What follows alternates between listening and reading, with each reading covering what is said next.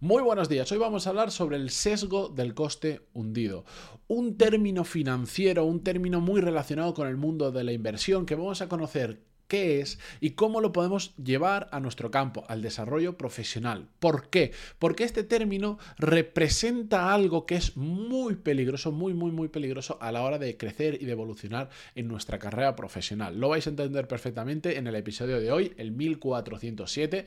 Yo soy Matías Pantaloni y esto es Desarrollo Profesional, el podcast donde hablamos sobre todas las técnicas, habilidades, estrategias y trucos necesarios para mejorar cada día en nuestro trabajo. Bueno, que sepáis, hoy mismo, esta tarde, voy a grabar el, siguiente vídeo em, que va a salir en YouTube probablemente este domingo. Hoy es, hoy que es día 8 de febrero, no sé el domingo que será, el que sea.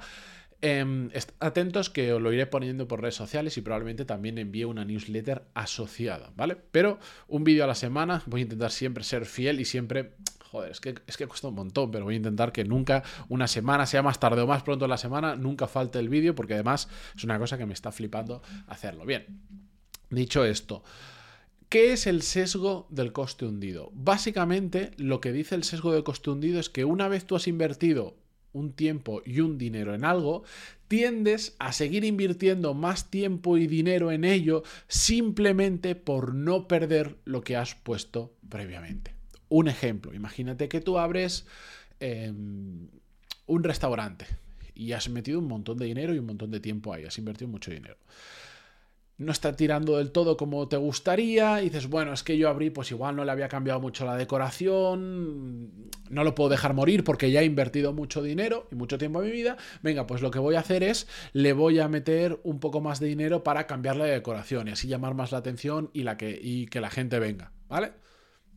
¿Por qué? Porque dices, ostras, si yo he metido, vamos a poner 200.000 euros, si le pongo otros 20.000 más, pues igual puedo salvar esa inversión de 200.000 euros. Eso es el sesgo del coste hundido. Llevado a nivel profesional, ¿esto en qué se traduce? Vamos a verlo con ejemplos porque se entiende facilísimo.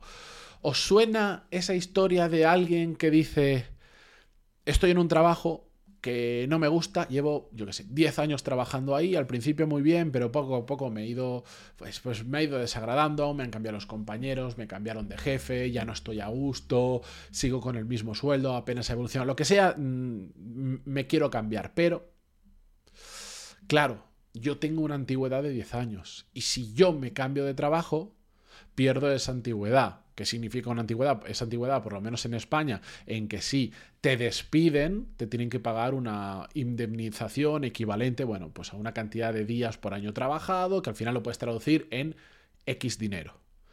Entonces, ¿qué dice la gente? Pues no me voy a ir porque es que si no pierdo la antigüedad. Es una faena y en tu mente, como puedes hacer los cálculos fácilmente, puedes decir, es que si no pierdo 30.000 euros. ¿Vale? He invertido mucho tiempo, muchos años, de mi, mucho, muchos años de mi vida en esta empresa como para ahora hacer borrón y cuenta nueva y perder esa indemnización de X dinero. Eso es el sesgo del coste hundido o, por ejemplo, lo que o con lo que yo me siento muy identificado, que es lo que me pasó a mí cuando, cuando terminé de estudiar y cuando me reinventé profesionalmente y decidí que no iba a ejercer más, que no iba a ejercer realmente nunca más como arquitecto, yo estudié arquitectura, invertí mucho tiempo y mucho, bueno, el tiempo, el dinero lo invirtieron mis padres en ese caso, pero invertí muchos años de mi vida, seis en concreto, en estudiar arquitectura, después empecé un máster, no sé qué historia, siete años de mi vida invertidos ahí, y de repente hay un día en el que te das cuenta y dices, ostras, pues igual a mí esto no es lo que me hace más feliz, he encontrado otra área que me gusta más, encima hay muchos problemas con el trabajo, está muy mal pagado, muchas combinaciones, pero claro, hay un momento en el que te planteas y dices, ¿en serio voy a reinventarme profesionalmente habiendo invertido mis padres un montón de dinero y yo siete años de mi vida para estudiar esto? ¿De verdad voy a hacer que estos siete años de mi vida no valgan para nada? Y los borre. Que no es así realmente, porque al final muchos aprendizajes que te llevas de la universidad después te valen para muchas cosas en la vida, aunque no sea para esa profesión, aunque no te dediques a esa profesión. Pero eso te lo planteas.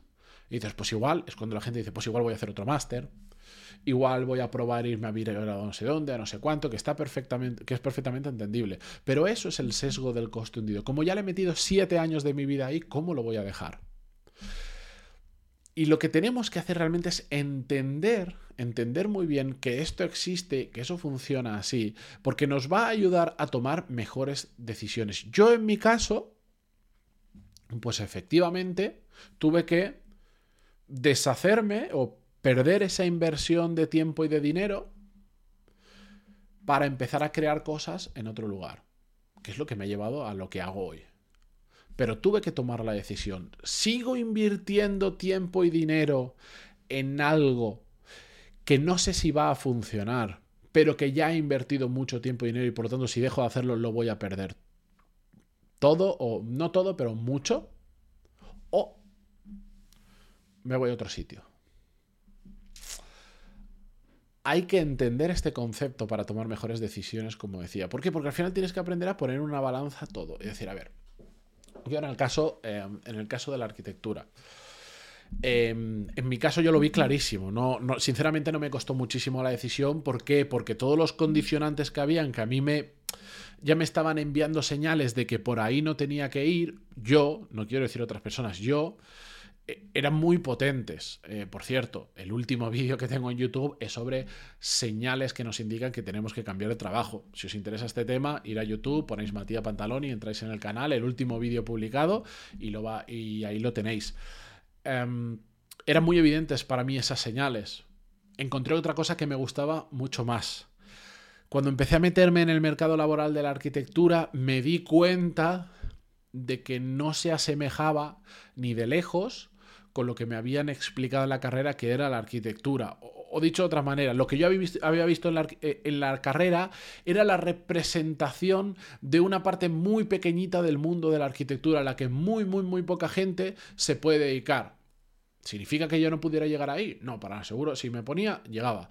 Eh, pero con un esfuerzo, un sobreesfuerzo eh, y un tiempo brutal.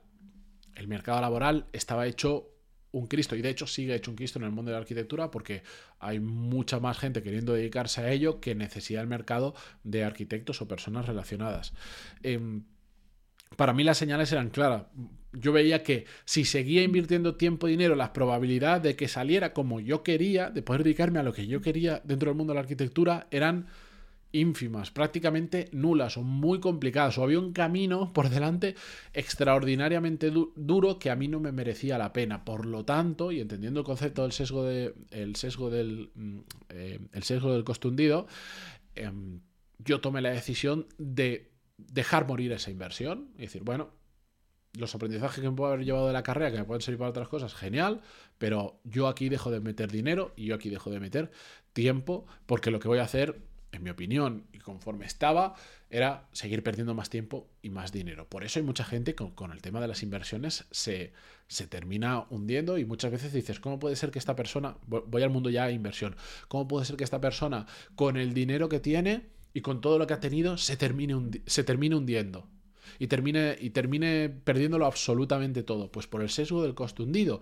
Tú has montado una serie de empresas, una serie de estructuras, tienes una serie de inversiones que muchas veces, y esto lo he visto muy de cerca, muchas veces dejar morir una inversión, aun sabiendo que es la decisión más racional, aunque duela, no se hace simplemente por decir, con todo esto que he construido, de verdad lo voy a dejar morir, le voy a poner un poco más, que yo creo que lo salvo, que yo creo que lo salvo, que yo creo que lo salvo, que yo creo que lo salvo, muere todo lo que habías construido y todo lo que has ido metiendo por el camino para intentar salvar. Otras veces, por supuesto, lo puedes salvar. Simplemente lo que tenemos que entender es que existe esa opción en el mundo de la inversión y existe esa opción en el mundo profesional. ¿Cuál es la consecuencia de cuando no tomamos una buena decisión en este sentido? Pues que lamentablemente, y yo creo que esto os pasará a vosotros también, yo creo que todos conocemos mucha gente que es terriblemente infeliz con su trabajo. Y lo único, lo único que en, muchos casos les ata es el sesgo del coste hundido. Es, como decía el primer ejemplo, el tema de la indemnización. Es que llevo no sé cuántos años aquí, eh, si no pierdo la antigüedad. Ya, es cierto. Y la antigüedad en muchas ocasiones sé que puede ser mucho dinero, pero uno, nadie te garantiza que eso en algún momento lo vayas a recibir de vuelta, porque, porque no. Y dos, ¿de verdad por esa cantidad de dinero prefieres ser infeliz el resto de tu vida, prefieres trabajar en un sitio que detestas, que cada lunes es un suplicio, que vas a, realmente a rellenar horas, que no lo pasas bien, que el resto de tu vida, los años que te queden, los 20, 30, 5 o los que sean años de tu vida, los vas a estar, vas a estar viviendo así, vas a estar pasando al menos 8 horas al día de lunes a viernes en un trabajo que detestas, ¿realmente merece la pena aguantar por esa cantidad de dinero? Bueno, pues si la indemnización igual son 5 millones de euros, pues tienes más argumentos para plantearte si decides aguantar, porque dices, bueno, y la probabilidad de cobrarlo es bastante alta, o de llegar a un acuerdo con la empresa y decir, bueno, pues son 5 millones, no, pero yo mm, me dais uno y me voy mañana, que eso se puede hacer, por cierto si eso está cercano, pues entonces te lo planteas, pero si no, yo de verdad es que conozco tanta gente amargada por su trabajo y que el trabajo es un dolor en su vida, que de verdad no entiendo que por estos motivos la gente siga trabajando donde está trabajando. ¿Significa que esto después te cambias otro trabajo y va todo perfecto? No necesariamente, hay que buscar una buena empresa donde encajes con una cultura, con unos compañeros. Hemos hablado 30 millones de veces sobre eso. Pero cuidado con tomar malas decisiones por el sesgo del coste hundido. Ahora ya lo conocéis y ahora ya tenéis otra herramienta para tomar mejores decisiones, valga la redundancia. Bien, con esto yo me despido esta mañana. Muchísimas gracias por estar al otro lado, por aguantarme cada día un poquito. Si estáis en Spotify, desde el móvil 5 estrellas, la valoración se, se, agradecen muchísimo. Si estáis viendo esto en YouTube, en el canal secundario eh, Podcast Desarrollo Profesional, que este va a crecer más lento que una burra, pero poco a poco, piano piano si va lontana, como dicen los italianos, despacito, despacito se llega lejos. Dejar un me gusta, compartirlo y eh, una política, una norma, mejor dicho, que odio lo de las políticas que me he impuesto a mí mismo en, respecto al tema de contestar comentarios. Em, es que solo voy a contestar, hasta ahora se podían poner en iVoox y ahora también en YouTube. Solo voy a contestar a aquellos que estén en YouTube, básicamente porque me resulta mucho más cómodo, es bastante más fácil, los tienes todos en un sitio y no como, como en iVoox y, prefiero darle también más visibilidad al podcast dentro de YouTube que dentro de iVoox, para seros sinceros. Entonces, eh, si tenéis algún comentario sobre el episodio, me queréis preguntar cosas, lo podéis hacer en los comentarios de cada uno de los vídeos eh, del canal Podcast Desarrollo Profesional en YouTube. Muchísimas gracias ahora sí a todos y hasta mañana. Adiós.